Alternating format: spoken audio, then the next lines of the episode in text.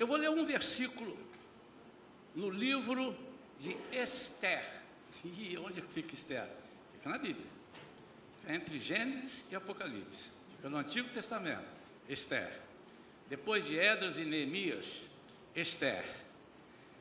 É, este é um livro que está na Bíblia e você vai ler do primeiro ao último capítulo e você não vai ver nenhuma vez a palavra Deus. Não fala o nome de Deus em nenhum momento, mas é um, livro que fala do projeto de Deus para o povo de Israel. E quem é o Israel de Deus? Somos nós. Quem são esses? Somos nós, somos o Israel de Deus. Então, tudo aquilo que foi propagado para Israel é também para nós. Nós que estamos recebendo como herança, não somos judeus, não vamos pegar as coisas dos judeus. Eu estou dizendo, todas as promessas que foram, nós pegamos como gentios, como igreja, e depois transformados em igreja, gentios transformados em igreja, nós somos o Israel de Deus, somos a herança de Abraão. Amém? Todos entendem isso? O versículo é o de número 14 do capítulo 4. Eu vou pedir que a amada primeiro coloque nessa versão King James atualizada, depois na Almeida Revista e Atualizada, tá bem? Primeiro numa e depois na outra. Então vamos lá, no versículo 14 diz: Porquanto se calares neste momento crucial, certamente socorro e salvação surgirão de outra parte para os judeus mas tu e a casa de teu pai, os teus familiares, todos sereis aniquilados. Quem sabe se não foi para este dia que foste nomeada rainha da Pérsia? Almeida Revista e Atualizada, porque se de todo te calares agora, de outra parte se levantará para os judeus socorro e livramento. Mas tu e a casa de teu pai, perecereis. E quem sabe se para conjuntura como, como esta é que foste elevada a rainha. Amém? Amém. Vamos orar com Deus. Curva a sua cabeça, pense agora no melhor de Deus para a sua vida. Peça a Ele sabedoria do alto. Peça a Ele discernimento daquilo que vai ser dito aqui. Peça a Ele força. Fala com Deus agora. Pai, em nome de Jesus. Em nome de Jesus. Fala conosco, Senhor, de uma forma simples como só tu sabes fazer, e profunda como também só tu sabes. Pai, que nós, nesta noite, compreendamos o nosso valor, nós entendamos a honra que o Senhor tem nos dado, como ela pode e precisa ser usada. Senhor, que nós jamais neguemos a nossa fé, que nós tenhamos coragem para proclamar a, as boas novas, mas para proclamar a libertação daqueles que estão cativos. Nós oramos em nome de Jesus. Amém. Amém. Essa, esse livro de Esther que é o nome persa, que o nome dela no hebraico é Radassa, né? É, é um livro que é uma história real, é uma história real, algo que aconteceu dentro daquelas marchas do povo de Deus. Aqui estavam exilados alguns judeus ainda, alguns já tinham voltado para sua terra, para Jerusalém. Mas havia alguns remanescentes ainda aqui. E eu quero falar de alguns personagens para que você entenda. Eu não vou falar toda a história, mas eu vou citar alguns personagens e vamos ver como é que Deus traz para hoje essa história e como é que se aplica à nossa vida. É, Obviamente eu li o versículo 14, mas você deve ler, precisa ler, é importante. Deixa eu fazer uma pergunta: quantos já leram o livro de Esther? Quantos não leram o livro de Esther? Quantos não leram o livro de Esther? Então, quantos já leram? Quantos nem leram e já leram? Sempre tem uma turma que a primeira pergunta sim, não, a pergunta sim, a segunda sim. Então, é, mas, brincadeiras à parte, irmãos, é, esse livro, e é um livro pequenininho, é um livro que vale a pena ler. Vale a pena porque é a nossa história, é o que nós estamos vivendo. Fala de perseguição, fala de artimanhas do maligno para aniquilar o povo judeu. Aliás, o povinho para sofrer. Desde o início, deseja-se, alguém levanta para exterminar esse povo. Vem e mata todo mundo, vem e derruba e, vem, e vamos aniquilar. E eles não conseguem porque é um projeto de Deus, é um povo de Deus. Deus ainda tem um acerto de contas com eles, e isso vai acontecer durante a tribulação de sete anos. E nós é, somos participantes dessa história e de, de muitas bênçãos que estão ali. Muitas coisas passaram para as nossas vidas, temos vivido, e algumas perseguições daquelas que eles viveram são perseguições muito similares aos tempos de hoje, principalmente hoje mesmo, atualmente, 2021. Hoje nós tivemos aqui uma encenação das, das crianças sobre o dia da Bíblia, muito linda até por sinal, né? emocionante. E impressionante. Durante o tempo eu estava dizendo, nós temos a liberdade de ler a Bíblia, nós temos liberdade disso e disse assim, irmãos, não, não se iludam. Está quase acabando essa liberdade. E é sobre isso que eu quero falar. A liberdade de virmos à igreja. Às vezes, amados, e obviamente não tem nenhuma conotação de, de cobrança, de dar uma bronca. Eu, eu olho aqui algumas cadeiras vazias e me lembro de alguns lugares que tem gente entrando pelas janelas para querer sentar em algum lugar, ou querendo sair de casa para ir à igreja, disse, eu não posso, que se no meio do caminho me pegarem e perguntarem onde, para onde eu vou, se eu vou para a igreja, vão me matar. Tempos difíceis, então a nossa liberdade não é tanta quanto antes. Mas isso está na Bíblia. A perseguição no final dos tempos acontecerá, por enquanto está sendo velada, uma perseguição velada. Política ou não, não entro nesse, nesse, nesse detalhe, mas é uma perseguição. É enxovalhando o nome de Jesus, o nome de Deus.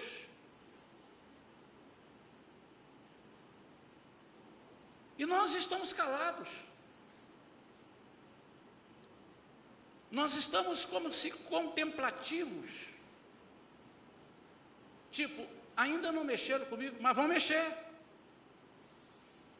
Você está preparado para quando você for fazer uma pesquisa de emprego, de, uma, uma, pesquisa, uma entrevista de emprego, e quando chegar o seu chefe perguntar qual é a sua religião, aí você encher o peito todo alegre, como fazíamos antigamente, porque quando antigamente falávamos assim, eu sou cristão, eu sou evangélico, a pessoa, ah, você tem mais uns dois ou três na sua igreja para me indicar? Antigamente era assim, mas pode ser que ele disse assim, evangélico? Pois é, eu vou ver a, é, ou então vão dizer na cara dura, evangélico aqui não. Eu não quero. Você está preparado para isso? As nossas descendências, você que tem filhos, você que tem filho, você que tem filho pequeno, você sabe o que acontecerá com os teus filhos nesse quesito? O que que os espera? Alguns personagens aqui, e eu preciso dizer, Esther, Esther era uma judia, mas ela estava ali na Pérsia, junto com o povo, e ela torna-se rainha, ela casa com o rei, depois que Vasti é eliminada, a, a esposa do rei, e ela casa-se com o rei. E o rei casou com ela, a tornou rainha, sem saber que ela era judia. Mardoqueu, é um nome bonito para você colocar no seu filho. Mardoqueu, ou Mordecai. Mardoqueu era o tio dela. Ela perdeu os pais, ela ficou órfã e Mardoqueu criou Esther, criou Radassa. estava lá também com ela, exilado. Tem um tal de Haman, H-A-M-A, tio, Haman. Esse camarada, ele foi colocado pelo, pelo rei, pelo Xerxes, para ser o, o ó do Gorobodó. E as pessoas, ele deu honras a ele publicamente e disse que as pessoas tinham que se curvar para ele. E quem não curvasse, ele mesmo disse: Eu vou eliminar. Ali estavam o seu povo, o povo persa, e estava o povo judeu. O que, que acontece? Um belo dia, Mardoqueu descobriu que duas pessoas, tem que o nome dele, Bigtai e Teres, estavam armando para matar o rei. E ele ouviu aquilo, mesmo ele sendo exilado e sendo comandado por um rei que o colocava sob exílio, ele não concordou com aquilo e denunciou. Falou com Esther, que Esther conversa com o rei, e o rei, o? Mandou enforcar os dois, mandou matar os dois. Amã, príncipe elevado, instituído, exaltado pelo rei, começa a perceber, e ele, ele começou a ficar muito arrogante, e ele começa a perceber que Mardoqueu era uma das pessoas que não se curvava e não se inclinava para ele. Quando ele passava, todo mundo tinha que fazer, beijar e abraçar, então, mas ele não, Mardoqueu não fazia. E perguntaram a ele, por que, que eu não faço? Eu não faço porque o meu Deus é outro. Vai ter coragem assim na Pérsia, ou na China, vai ter coragem assim lá longe.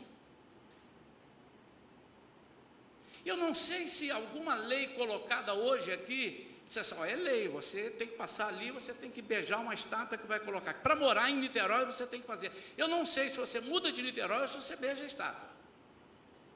Eu não sei. Eu não sei o quanto nós estamos preparados para peitar algumas situações, porque a Bíblia diz que nós temos que, preste atenção nisso, irmãos, nós temos que obedecer às nossas autoridades, desde que não firamos, desde que essa obediência não fira os princípios de Deus e aquilo que Deus colocou para nós. Aí não há hipótese. Aí você escolhe, você obedece a sua autoridade e desobedece a Deus. A perda será absurda para o seu lado. E Amã, quando viu isso, ele disse assim: Nós vamos fazer o seguinte, eu, eu vou, vou, dar um jeito aqui. Ele, ele vai ao rei e disse assim: Olha, tem um povinho aí, tem muito. Aliás, esse povo está crescendo, cuidado com isso. Ele diz isso. Eu tô, estou fazendo uma síntese dos capítulos todos de Esther para você. E nós temos que matar esse povo por isso, por isso, por isso. Esse povo vai prosperar, esse povo é desobediente, esse povo não, não, não se prostra a mim. E o, o rei talvez lá meio bêbado, não sei o que, não prestou muita atenção, disse assim: pode matar. E ele mandou anunciar para todos os lugares que ia matar todo o povo de judeu. Mordecai, que não estava no palácio, estava lá na rua, estava lá na uma das vilas, quando começou a chegar o edital avisando que ia acontecer isso, Mordecai, ou Mardoqueu, né? Ele ficou em pânico. Ele ficou em pânico. E ele não sabia o que fazer, ele se vestiu de saco, como era a tradição deles, quando a pessoa estava completamente assim, sentindo derrotada, não sabia o que fazer, e começou a andar e chorar pelas ruas, até que alguém conta para a sobrinha dele. Quem era a sobrinha dele? Esther. Disse assim: Olha, Mardoqueu está assim, assim, assim. Disse, manda ele vir aqui. E ele diz: Eu não posso ir ao palácio vestido como eu sou. Ela pega, manda roupa para ele, diz assim: e vem ao palácio falar comigo. O que é que está acontecendo? E ele então diz o plano. Olha só, Amã preparou isso e já saiu o, a autorização do rei, eles vão matar todos os judeus. E você não pode se lembrar, não pode se esquecer que você é judio. E eu preciso que você vá ao rei e fale com ele. E ela disse: Mas eu não posso ir ao rei a não ser quando ele me chama. Preste atenção, irmãos, nessa história do Antigo Testamento e vamos transportá-la para o Novo Testamento, depois que Jesus vem, rasga o véu de alto a baixo e nos introduz a Deus. Em nome de Jesus, hoje nós podemos direto ao Rei, ao Rei dos Reis, ao Senhor dos Senhores. E ele diz: se te calares nesse momento crucial, certamente socorro e salvação surgirão de outra parte para os judeus, mas tu e a casa de teu pai, os teus familiares, todos sereis aniquilados. Quem sabe se não foi para este dia que foste nomeada rainha da Pérsia. E ela então vai até o rei, sem que ele chamasse. Dizia a tradição que se ela chegasse, a rainha ou alguém chegasse na presença do rei sem ser chamado, ele mandava matar, mesmo sendo a esposa. Mas quando ela chegou, ela chegou como uma ungida do Senhor. Eu quero que você lembre disso. Você está hoje numa posição desfavorável. Há lutas e lutas, lutas contra a sua vida, contra a sua família, contra os seus negócios. As leis que regem algumas coisas desse país, algumas coisas onde você está inserido como trabalhador, como família, algumas coisas, algumas leis são tremendamente prejudiciais. Mas você não pode se esquecer de que você foi constituído, segundo a palavra de Deus, como rei e sacerdote. Fomos constituídos como reis e sacerdotes. Em 1 Pedro 2,9 diz que nós somos uma geração eleita, nação santa, sacerdócio real, povo adquirido por Deus. Você não pode esquecer isso. Eu tenho falado isso aqui na igreja nos últimos tempos. Nós não sabemos a força que nós temos como filhos de Deus. Como o boi não sabe a força que ele tem, porque se ele soubesse, ele não respeitava apenas três fios de arame farpado, ele levava tudo no peito, mas coloca lá, ele fica preso num curral, preso em algum lugar, num pasto. Nós não sabemos a força, o inimigo quer que nós não saibamos, o inimigo quer que nós nos esqueçamos daquilo que Deus fez por nós, da autoridade que Ele nos deu, no céu, na terra, embaixo da terra, Ele subiu, levou, tomou tudo e entregou a quem? A igreja. E você é quem? Eu sou a igreja. Você é igreja. Esther vai à presença do rei e resolve a questão. Amã tinha preparado uma forca para matar Mardoqueu. E quando o rei soube, manda chamar Amã e descobre que aquele Mardoqueu foi a pessoa que livrou o rei da morte que Bigtai Teres estava preparando para ele. E o rei então honra Mardoqueu primeiramente. Chama, estou, estou resumindo o que está escrito aqui, para você não ter que, não ler a história, ficar aqui até dez e meia da noite. Ele chama Amã e diz assim: preciso homenagear e honrar uma pessoa como se fosse o príncipe dos príncipes. E Amã disse: Sou eu, imaginei. E ele já se preparou para receber. E ele disse assim: Eu quero todas as honras sejam dadas a essa pessoa. Chama essa pessoa. Quem é essa pessoa? Mardoqueu. E ele tomou um susto. Eu quero honrar. Eu não sabia que foi ele quem avisou, eu não sabia. E eu estou vivo por causa dele, eu não sabia. Então a forca que Amã preparou para Mardoqueu serviu para ele. O rei mandou enforcar Amã, que outrora, há pouco, tinha sido elevado como o príncipe, como o manda-chuva, e ele então manda matar Amã. E ali está agora Esther, diante do rei, e o povo de Deus recebendo o livramento, porque Esther diz, ele agora mandou matar, ele disse, o Senhor disse assim, não, vamos anular tudo, e a palavra do rei não volta atrás, volta sim, ele volta e cancela tudo e livra o povo de Deus. É sobre isso que eu quero falar, a pregação já está praticamente pronta.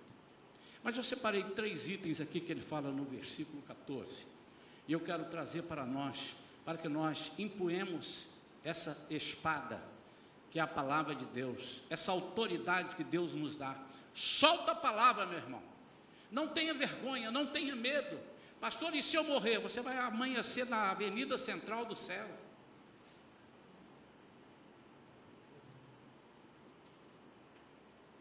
A primeira coisa, ele diz: se nos calarmos, se te calares, digo, tu e a tua casa, tu e a casa de teus pais perecereis.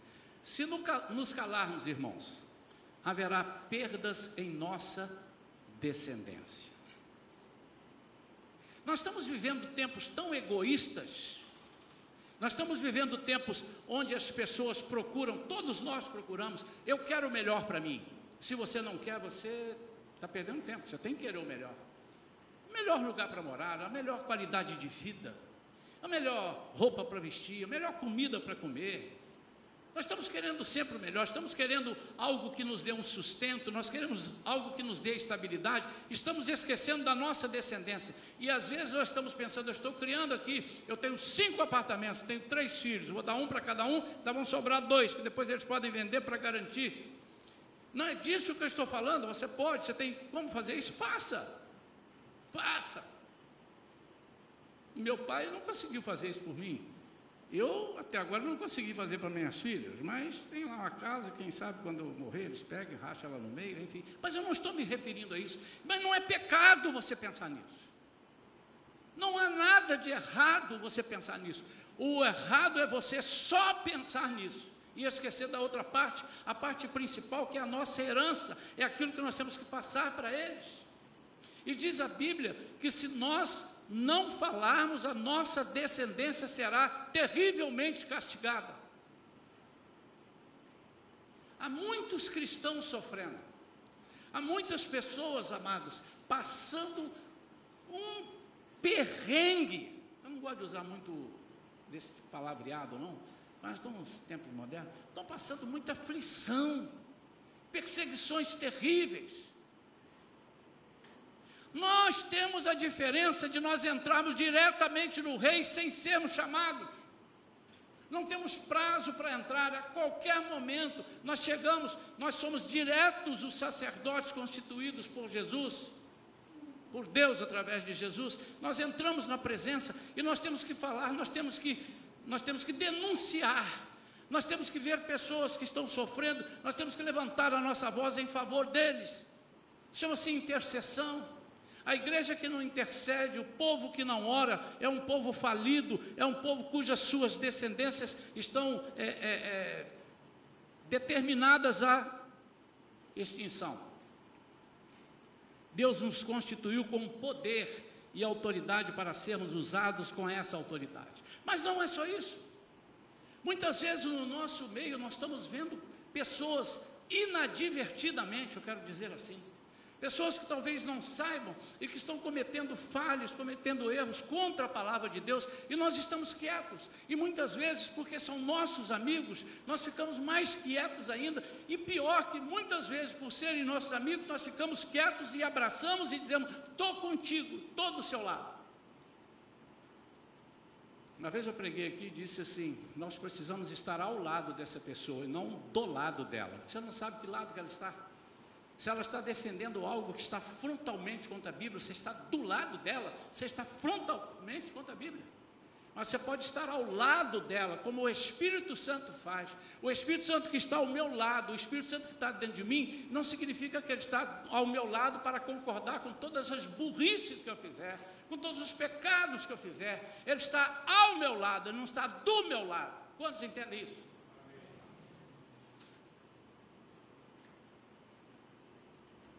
nós parece que estamos perdendo a coragem de denunciar o pecado para salvar a pessoa. Você imagina quando você aqui descobre, você não precisa ser médico, você descobre que uma pessoa está passando mal, o que, que você está sentindo? Estou sentindo febre, tontura, estou tossindo, isso parece ser Covid, hein, irmão? Mas vamos fazer o seguinte, fica aí quietinho, não fala isso com ninguém, fica aqui dentro também, porque sabe, fica aqui, se você tossir aqui, todo mundo vai sair, fica aqui, não tem problema não. No final do culto, talvez ele tenha passado por umas quatro, cinco ou oito pessoas. Mas você precisa é fazer o seguinte: eu preciso te salvar do Covid. Eu preciso levar você. Primeira coisa, põe essa máscara na boca agora, amarra tudo aí, toma o álcool gel aqui, passa na mão, entra no meu carro. Eu vou te levar para um lugar onde você vai ser examinado, você vai ser tratado. Você está ao lado dessa pessoa e não está do lado dessa pessoa. Quantos entenderam isso?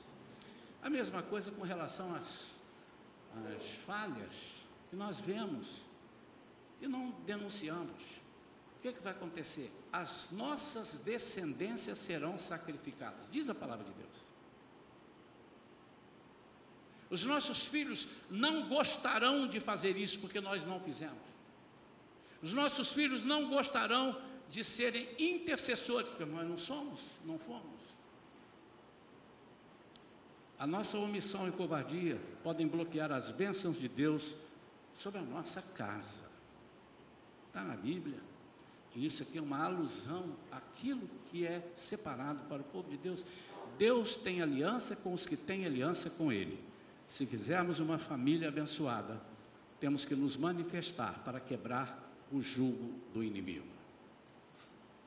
Posso ouvir um amém ao menos? Amém. Todos entenderam? Eu entendo que quando os irmãos não falam amém de rápido, é porque os irmãos estão raciocinando e degustando né, a palavra. Claro que sim.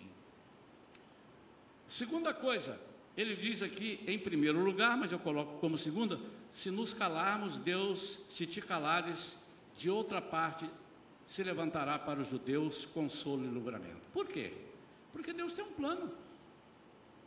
Deus tem um plano com essa igreja, Deus tem um plano com a outra igreja ali, Deus tem um plano com a outra igreja ali, Deus tem um plano não com a igreja Shalom, Deus não tem um plano com a igreja presbiteriana, Deus não tem um plano com a igreja batista, Deus não tem um plano com a igreja metodista nem a Assembleia de Deus, Deus tem um plano com a sua igreja.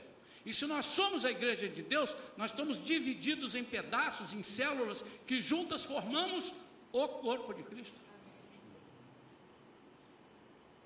Deus vai abrir mão do projeto dele porque você não quer, ele vai levantar outro. Mas a sua descendência será aniquilada. A sua descendência será prejudicada. Por quê? Porque você não falou. Nós estamos fazendo um trabalho aqui desgastante. É desgastante, irmãos. Mas não é desanimador. Nós estamos pagando um preço, quando eu digo nós, a igreja toda os pais que trazem, e muitas vezes não, não, estão sacrificados para trazerem, mas trazem as crianças. As professoras, as coordenadoras, as auxiliares, estão todas imbuídas, a igreja está imbuída de fazer com que essas crianças sejam massacradas com a palavra de Deus. Essa é a verdade. Entupidas com a palavra de Deus. Que nós possamos ficar soprando nos ouvidos dele o tempo, Deus é bom, Deus é fiel, Jesus é o Senhor, o único Senhor, o único Salvador, a Ele, somente a Ele, toda honra, toda glória, todo poder, toda autoridade, a Ele somente, Ele é o Senhor, Ele é o Rei dos Reis, nós temos que imprimir isso no coração das crianças, ensina a criança no caminho que deve andar, e quando for grande, não se desviará dele, nós estamos pagando esse preço por quê? Porque são eles que continuarão até que Jesus volte. Eu não sei se Jesus volta semana que vem, não sei se volta agora antes da mensagem terminar. Não sei se Jesus volta daqui 20 anos.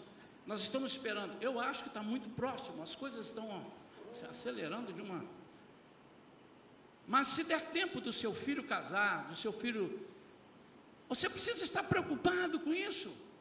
Você precisa estar. Eu tenho brincado com alguns irmãos, estamos, nós estamos investindo 80% do nosso esforço, do nosso dinheiro, de tudo, na Shalom Kids. Algumas pessoas, ontem nós estávamos num momento de lazer, e um casal, uh, olhando assim um grupo grande que estava ali, tinha uma turma daqui da igreja, e eles perguntaram, quem são vocês? Como é que é? Eu estou achando interessante, estou ouvindo aqui, vocês já estão aqui conversando há um tempão, não ouvi um palavrão. Ele achou isso aqui. Aí ele veio com uma pergunta: Vocês são cristãos? Olha a responsabilidade que nos dá. Se eu sou cristão, eu não posso falar palavrão. Se eu não falo palavrão, é porque eu sou cristão. E aí, alguém que estava ali disse: Sim, somos. Vocês também são? Somos. Que interessante. E eles até ficaram de fazer uma visita aqui, nem sei se hoje estão aí, parece que não, enfim, mas ficaram de fazer uma visita. Mas olha a responsabilidade. Nós estamos ali como grupo, num momento, nós estamos dentro da igreja, estamos ali com roupa de banho, estamos ali é, comendo um pastel, tomando uma Coca-Cola, um cafezinho, e falando de coisas agradáveis.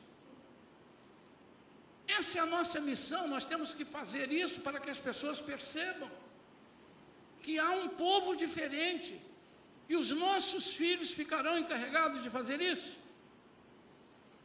Mas se nós nos calarmos, você pode ter certeza que ele vai mandar um outro povo para ali, vai sentar debaixo daquela mesma árvore, vai sentar naquela cadeira, ou vai sentar na cadeira do lado e vai fazer. As palavras do Senhor não voltarão para ele vazias. Não somos insubstituíveis. Se Deus te confiou alguma obra, Ele não vai ficar te esperando toda a vida para realizar. Ele te remove e levanta outro em seu lugar. E quem perde é você. Você perde. Não é que você perde que você vai ser castigado. Você não fez tapa na cara, joga no inferno. Não, Deus não é esse Deus, irmãos. Deus não é esse Deus. Deus é o contrário, é um cavaleiro gentil. Jesus, olha só, ele, ele dizendo: Estou à porta e bato. Ele está falando para a igreja. Estou à porta e bato. Se alguém ouvir a minha voz e abrir a porta, eu entrarei, cearei com ele e ele comigo. Eu estou do lado de fora.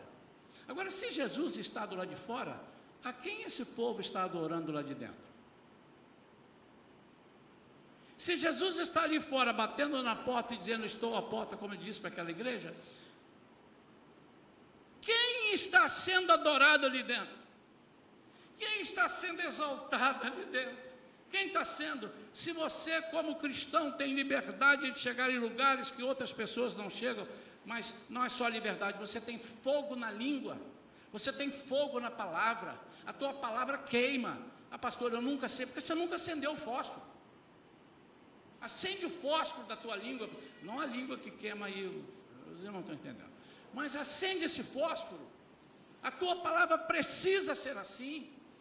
Nós cremos na palavra que liberta, nós cremos, porque não é a minha palavra, não é a tua palavra, ponha isso na tua cabeça de uma vez por todas mas é a palavra de Deus. Terceira coisa, irmãos, ele diz ainda no versículo 14: Quem sabe se para tal conjuntura como esta que fostes elevada a rainha? A história foi interessantíssima. Quando ele, o rei chama Vasti, que era sua rainha, ele faz uma festa, logo no início do livro de Esther e manda chamar a rainha. Vasti era, era a rainha dele. Tinha algumas concubinas lá, né? A podia era Pérsia. E ele chama, eu fiz uma festa para a rainha, chama a rainha, eu disse, não vou. Não vou. E o rei falou, não vai? Ele não veio. E ele chama os conselheiros e fala assim, preste atenção nisso, irmão. Preste atenção nisso. Vê se você traz isso para o dia de hoje é, eu queria tomar um conselho com vocês. Eu fiz a festa, Vasti não veio, mandei chamar, ela não veio. Como é que pode? O que, é que tem que fazer? O que, é que vocês me ajudam aqui? E eles disseram assim, rei, você tem que dar a ela uma exemplar, um exemplar é, Faltou a palavra que eu quero dizer, aquele negócio que a gente fala vários idiomas e esquece o português, né? É, você tem que dar um, um, um, um castigo exemplar para ela. É castigo, a palavra era castigo. Eu me lembrei dela em russo, me lembrei de castigo em alemão, mas não lembrava em português. Você tem que dar um castigo exemplar a essa mulher. A primeira coisa que você vai fazer, você vai destituí-la do cargo de rainha. Primeira coisa. Por quê? Eles dizem por quê? Porque as outras mulheres vão olhar e vão desagradar e desonrar os seus maridos, que são os sacerdotes. Se a notícia se espalhar, vai ser uma debanda geral. E essa mulher, ela não pode ficar viva aí, que ela pode ser um estupinho aí. Então, Creu, matou, liquidou a mulher. E o rei ficou ali passado. Um tempo ele lembrou: eu não tenho mais a rainha, eu tenho que arranjar uma. Escolha aí entre as virgens, mulheres bonitas, para nós elegermos para a nossa rainha. Aí havia uma mulher chamada Esther, na linguagem deles, na tradução deles, no estrangeiro, é a Radassa. E eles trazem a presente, com inúmeras mulheres, trazem a presença do rei. E o rei olhou Esther e se apaixonou por ela. Falou assim: essa ali. Durante um ano, essa mulher foi levada para receber um tratamento de beleza. E ficou um ano tomando banho de pétalas e não sei o quê, com tudo que vocês mulheres sabem, para ficar mais bonita ainda. Essa é a figura do que Deus fez com você e comigo como igreja. E lá em Efésios, no capítulo 5, ele diz que ele vai levar essa igreja, ele escolheu para si uma igreja sem mancha, para se apresentar a ele mesmo como uma igreja gloriosa, inculpável, bonita, espetacular. É nessa linguagem mais ou menos que Deus está dizendo. E Ele está preparando. Quanto tempo? Muito mais de um ano. Desde que Ele escolheu você e eu como noivas dele, Ele está nos preparando para nos tirar toda a culpa e nos fazer ficarmos lindos. Tem um espelho aí? Olha para você. Vai ser bonito assim lá em casa. Você é bonito, irmão? Quem se acha bonito, levanta a mão. Quem se acha feio, levanta a mão. Quem se acha nem bonito nem feio, levanta a mão.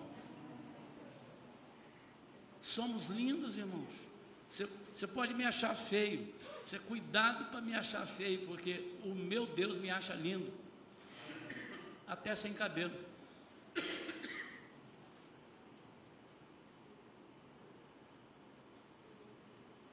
Não fale mal dos carecas. Olha o que, que aconteceu com a turma que debochou de Eliseu. Se nos calarmos, desonraremos o lugar que Deus nos deu e nos colocou. A Bíblia diz em Apocalipse que aqueles que mantiverem a fé, guardarem, Ele vai colocar para sentarem-se com Ele no trono. Isso é honra. Você quer lugar melhor que esse que honra? Irmãos, é sério isso, preste atenção essa última parte. Nós éramos escravos, nós estávamos mortos em nossos delitos.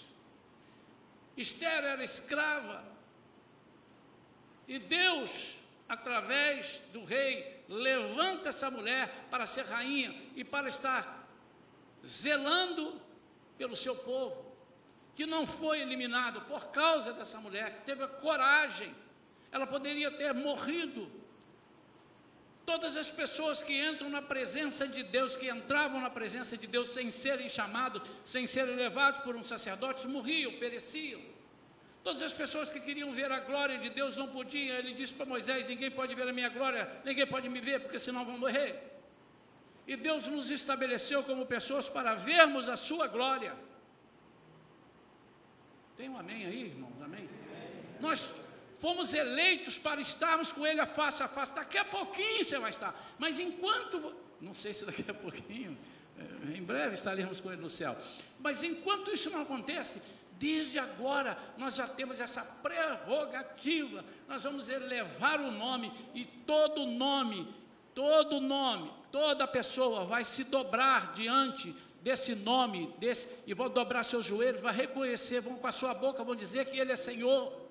E nós estamos carregando esse nome. É muito sério isso, irmãos. Mas nós podemos perder essa posição. E às vezes nós vamos orar por uma causa nossa e parece que nós sim, perdemos a força. Nós não temos fé. Aí nós temos que procurar Esther para falar com o rei. Quando Deus está dizendo para mim, você vai direto ao rei e fala. Nós estamos perdendo oportunidades. Há pessoas passando por perseguições. Você deve conhecer pessoas que estão sofrendo, pessoas que estão perdendo a sua fé e Deus está te levantando. E se você não falar, se você se calar, Ele vai desonrar você do lugar que Ele escolheu para você. Olha assim para sua mão, por favor. Não é, eu não gosto de, de, de ficar com alegorias, não, mas olha para sua mão. Você já percebeu que onde você tocar a sua mão no nome de Jesus, algo novo tem que acontecer? E por que, que você está pondo a mão no bolso? Por que, que você está cruzando os seus braços, escondendo as suas mãos? O inimigo sabe o poder da sua mão quando diz: inimigo, calma, para. Calma, não, o inimigo pode ficar nervoso. Inimigo, sai. O Senhor Deus está dizendo para mim e para você nesta noite: antes éramos escravos, mas Deus nos fez reis e sacerdotes. Olha o que, é que está aqui em Apocalipse capítulo 1. Vamos concluir antes que Jesus volte. Apocalipse 1, versículo 6. Antes, eu quero ler o 5 Jesus Cristo, que é a testemunha fiel, o primogênito dentre os mortos e o soberano dos reis da terra, ele que nos ama e, mediante seu sangue, nos libertou de todos os nossos pecados. Para aí só um minutinho, segura só aí o versículo 5. Ele libertou-nos da escravidão, nós éramos escravos do pecado, nós íamos morrer, não tinha solução para a nossa vida. Ele trouxe Esther e disse: Esther, você não é escrava, Eu disse que o rei não sabia que era ela, depois disse: Eu não sou do seu povo, não sou desse povo, esse é o meu povo. Quem é o seu povo? Meu povo é o judeu. E ele se comoveu com aquilo e disse: Uau! Ele deve ter pensado: se essa mulher é bonita assim, todo o povo deve ser bonito, não mata ninguém. Versículo 6: E nos constituiu reino e sacerdotes para servir a Deus, seu Pai a Ele, portanto, sejam glória e domínio pelos séculos dos séculos. Amém. Vamos aplaudir ao Senhor.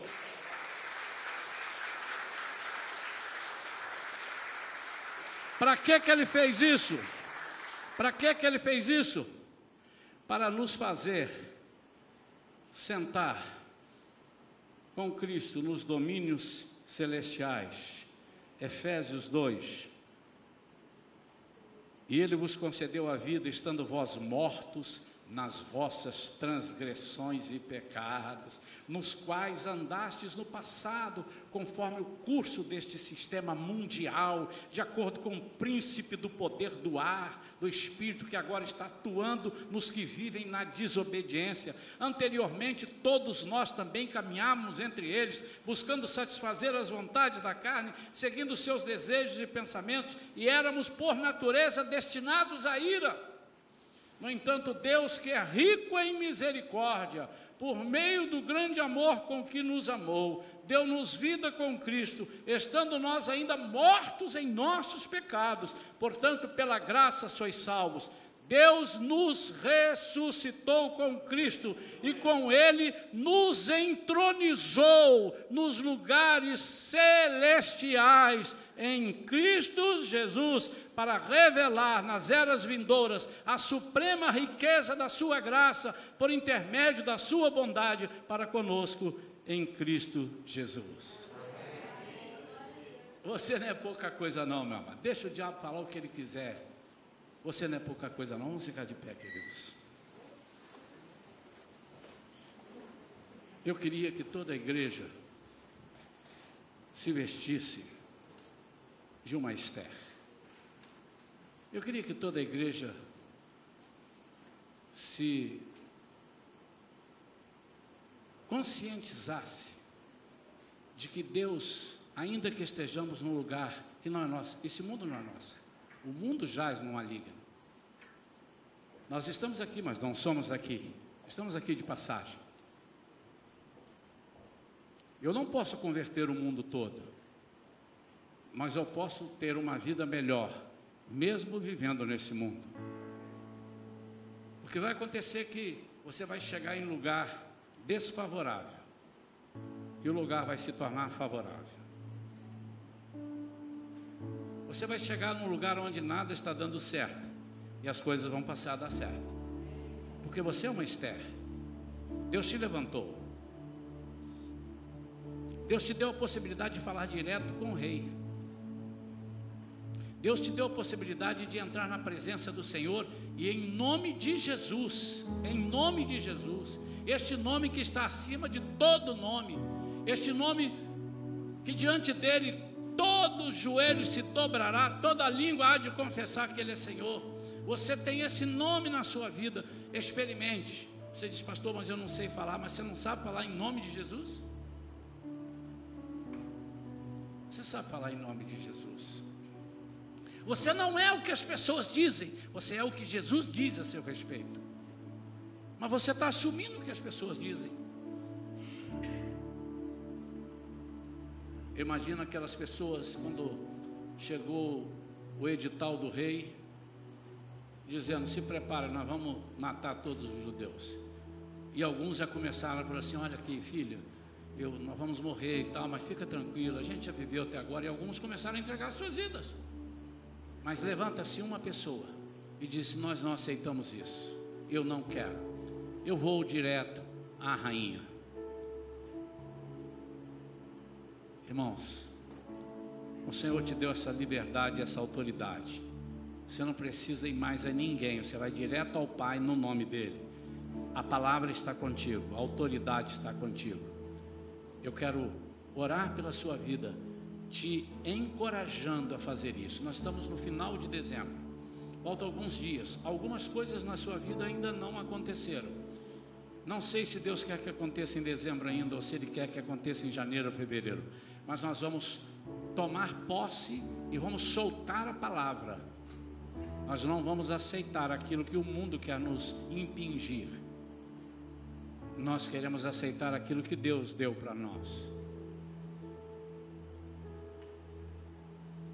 Mas eu não mereço, mas alguém disse que você merece? Eu preguei aqui o tempo todo e disse: você merece isso, você fez por merecer. Nenhum de nós, a Bíblia diz aqui, eu li, nós ainda já estávamos, nós estávamos ainda mortos em nossos pecados, em nossos delitos. Quando Deus decidiu vir interceder por nós. Eu não sei se há alguém aqui nesta congregação, nós precisamos perder o medo. Esther teve medo primeiro, mas aí Mordecai, Mardoqueu falou para ela: Quem sabe foi, se foi por isso que Deus te levantou e te honrou. Deixa eu te dizer, não tenha medo de acusar-se, dizendo eu estou com um problema que eu preciso resolver e eu não sei como resolver. Não sei, e eu vou dizer mais para o senhor, pastor. Essa pregação foi muito legal, mas eu estou com medo. O senhor não conseguiu me convencer, mas eu não quero te convencer. Deixa eu te dizer, quem sabe foi por esse momento agora que Deus há 3, 4, 8, 10 anos atrás pediu que Jesus mandasse te batizar. Escreveu o teu nome no livro da vida e te disse: Agora eu estou constituindo a você como reino e sacerdote. Você agora é diferente. Você agora me pertence. Você agora vai falar aquilo que eu falaria. Então estou te capacitando. Há alguém nesta noite que precisa dessa oração, precisa colocar para fora alguma coisa, você não precisa me dizer o que é, porque você já sabe. Quando você fizer assim com a mão, o Senhor diz assim: opa, Ele está dizendo aquilo que está no coração dele. É isso que eu vou pegar. Se você não disser e não quiser, tendo que dizer e não quer, nós vamos respeitar. Pense não só em você, pense nas pessoas que podem estar sofrendo por sua causa e quantos você vai influenciar, positiva ou negativamente. Há alguém assim que eu preciso de orar? Levante a sua mão assim. Deus te abençoe. Deus te abençoe. Deus te abençoe. Deus te abençoe. Oh, minha amada, Deus te abençoe. Você teria condição, mesmo que você não consiga muito, alguém vem com você, você pode vir aqui à frente, vocês que levantaram a mão, não tenham medo. Vem aqui à frente, nós vamos orar.